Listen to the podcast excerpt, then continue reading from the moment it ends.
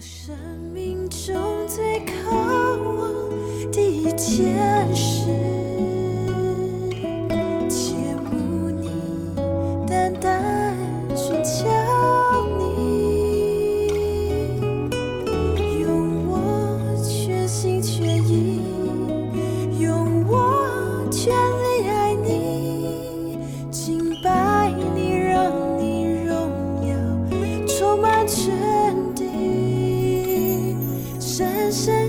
姐。妹，大家早安。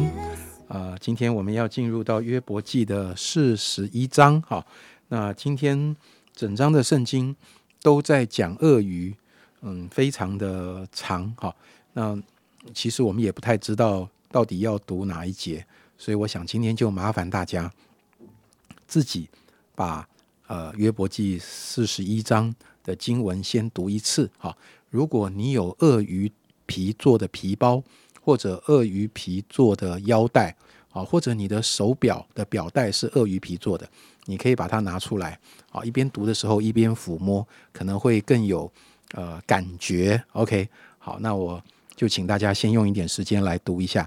那现在把时间呃交给怡晶来跟我们分享这张圣经的领受。我们今天把四十章的后半部跟四十一章的全部内容接在一起。神用两个最难驯服的受造之物——河马跟鳄鱼，来回答约伯曾经向神发出的不平之名。许多研者学者都研究说，河马跟鳄鱼在圣经里面的原文，可能不是指今天的物种，有可能是庞然大物或是陆地的巨兽。啊，但不管啊这些研究的结果是怎么样，重点就是神借由描述他们的特征跟他们强大的特性，好、还有外形，来问约伯说：这是谁造的？谁能够约束跟治理他们？答案当然就是神。所以神不但创造这些凶猛威武的野兽，而且神也能制服他们。在神造的所有生物面前，约伯其实显得很渺小。所以约伯之前曾经发问挑战神，而神却要约伯仔细的观察神的创造跟管理，就知道神凌驾在这一切神所造的大自然跟所有的动物跟呃猛兽的这些物种之上。神能够驯服，但是约伯却不能，所以约伯跟神的能力并不是对等的。如果人连河马跟鳄鱼都无法驾驭，那么人还能够站在跟神平等的位置上来质疑神的公义，来抵挡神的全能吗？所以在这一章，神为了帮助约伯领悟什么是真正的公义，他就在十四十章十五节曾经说：“你观看河马，我造你。”也造他。那四十一章的第十节说，没有那么凶猛的人敢惹他，就是指鳄鱼。这样，谁能在我面前站立得住呢？意思是说，神造的河马、鳄鱼都如此可怕，没有人敢惹他们。那么，约伯。你面对如此威严又圣洁的我，你能够与我争辩吗？因为约伯在跟朋友答辩的时候，他一直希望神踹供，踹供，就是神希他希望神出来面对面跟他说话。现在神提醒他：“你真的要跟我面对面说话吗？你知道自己有多么的渺小吗？”好，在四十一章的十一节，神说：“谁先给我什么，使我偿还呢？天下万物都是我的。”这句话大家有没有熟悉感？就是在保罗写的罗马书里面曾经说：“身在神丰富的智慧和知识，他的判断何其难测，他的踪迹何其难寻。”谁曾知道主的心？谁做过他的谋士呢？谁是先给了他，使他后来偿还呢？这一段是神问约伯：“谁先给我什么，让我来还他呢？”神是造万有的主，没有亏欠任何人，而神所施行的拯救不是义务，也不是因为我们的善行，而是出于神的慈爱跟怜悯。所以又回到罗马书保罗的体会说：“万有都是本于他，倚靠他，归于他。”当约伯一再想跟神对话，希望神能够现现身，对他的遭遇说出一个道理的时候，神就在这里说明，他没有为自己辩护的义务，因为他不欠任何受造者的债。神提醒约伯，他对宇宙的所有权，也要约伯明白，社会上出现一人受苦、二人享福这种痛苦的事，都是经过他允许的。虽然如此，一人受的苦，恶人做的恶，都受到神的限制。就像神能够约束这些巨兽的活动范围，就像神不准撒旦伤害约伯，不准撒旦取走约伯的生命一样。这证明了神的能力跟主权。但是，当神的时刻到了，他既能刑罚恶人，也能够使一人从苦境中转回，就像约伯的生命一样。神做事的法则跟人的想法不一样，他没有立刻毁灭罪恶，也没有立刻撤去一人的痛苦，这都是他的主权。所以在这两章，我们啊提到了很多关于神的主权、神的全能的事情。那么，我们就来思想两个重点。第一个就是，当约伯与神面对面的时候，也求神让我们来回想，在认识神的岁月中，我们曾经跟神相遇的经验。而今天的你，你是不是也真的想，而且真的愿意跟神面对面呢？特别是在那些你可能想逃避的事情，特别是在那些你心里感到困扰的一些事件或议题，或者是你不开心的处境，你真的愿意带到主的面前跟他说一说吗？假如我们打开这个跟神之间的对话，你觉得神会跟你说什么？你会愿意真正的顺服和聆听，或者是求神能够跟你面对面，就像约伯这样的经历一样，真的得到神的启示，或是神说话的声音吗？我分享，我有几次感受到神的同在，通常都是在敬拜的时候，或者是很渴慕、很想亲近主的时候。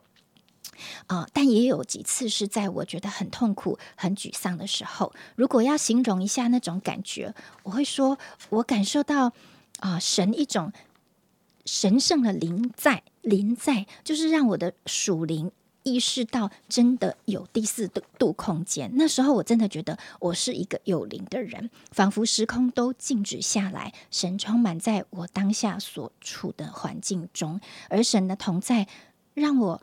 离开原本我自己的想法跟情绪，他把一个新的启示或是启发放在我心里，让我有能力能够做出改变，跳脱我原本那些正在纠结的事情，而变得更有一种属神的样子。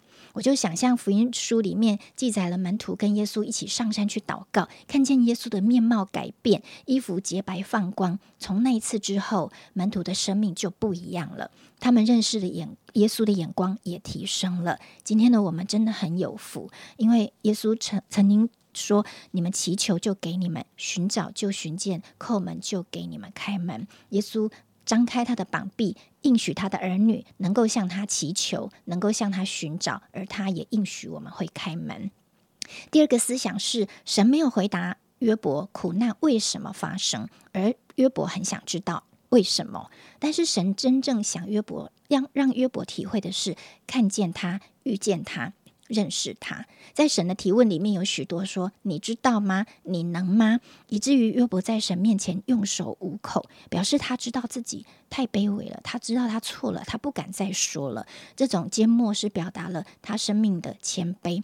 对我们来说，最能够让我们成长的，不是知道苦难发生的原因，而是苦难过后神带给我们生命的启示，以及神透过这个母带。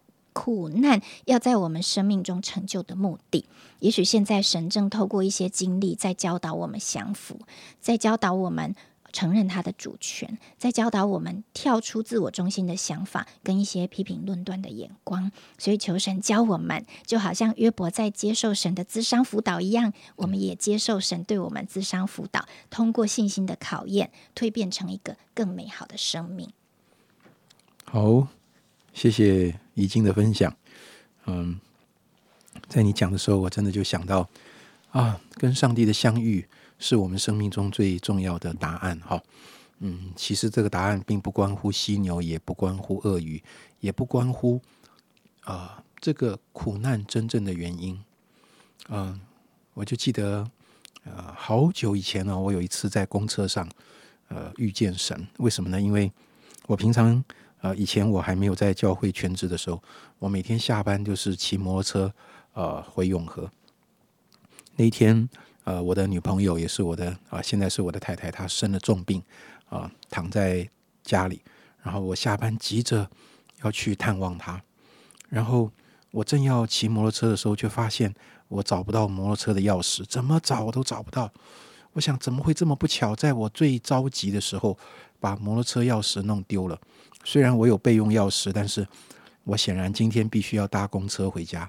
你知道，下班时间搭公车回永和就要搞很久，因为公车不会转来转去。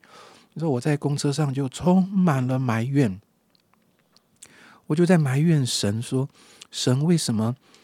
不是昨天，不是明天，哪一天不好掉钥匙，就偏偏我今天这么着急的时候要掉钥匙，我就觉得这实在是一件太不合理的事情了。为什么我做错什么事了吗？你要在这个关键的时刻这样折磨我？可是，就当我充满抱怨的时候，神给我一个非常特别的一个相遇，就是在那里，好像圣灵把一句话丢到我的心里面，他跟我说：“你这个忘恩负义的人。”你知道那种感觉，我让我体会到，当神跟约伯说话的时候，甚至带着一种极大的权柄来责备他的时候，那感觉很像哎。弟兄姐妹，你知道吗？被神责备所带来的，我觉得不是痛苦哎，我觉得一个跟神相遇的经验，哪怕是上帝说了一句责备的话，带来的是自由哎。为什么？因为真正让我苦的是我心里的委屈。是我心里对一个事情的那个麻烦的那种无解，我想要答案的那一种，我想要知道为什么的那一种渴望，把我带进一个痛苦里。但是上帝这句话就释放我，圣灵就光照我。你每一天有钥匙可以插进去，可以发动摩托车，可以平安的回到家。你从来都没有说过一句感谢主，只不过今天掉了钥匙，还不是摩托车被偷。你就抱怨到这个地步，你真是一个忘恩负义的人。神让我看见我自己的真相的时候，我就发现我得自由了。神不是给我一个答案，为什么今天钥匙掉了？钥匙到底掉在哪里？神没有给我这个答案，神让我看见我自己的真相，所以我觉得非常的感谢神，如同约伯一样，真的。他在整个约伯记里面想要得到的问题，神呃想要得到的答案，神似乎没有正面的回应他，然后讲了一堆犀这个河马不是犀牛，对不起哈，这个他们两个长得太像了啊，河马跟鳄鱼，这是什么跟什么啊？我觉得神透过这样的方式向约伯启示他自己，当约伯真的遇见神的时候，他里面的问题就有出路了。我们一起来祷告，主啊，为我自己也为弟兄姐妹祷告。神求你今天透过啊这段圣经，也透过同工的分享，让我们重新检视我们在等候的答案是什么，我们真正需要的是什么。主啊，我要向你承认，谦卑的向你承认，我们需要的不是别的，就是你自己。如果我们自以为找到的答案，但是却不是你向我们说话。我相信那个答案没有办法对我们的生命带来任何的益处，只会把我们带进更大的问题跟愁苦中。但是主，什么时候我们跟你真实的相遇，我们的生命就有了出路。谢谢你，奉耶稣基督的名祷告，阿门。深深爱你，耶稣，深深爱你，耶稣，我爱。超越生命中。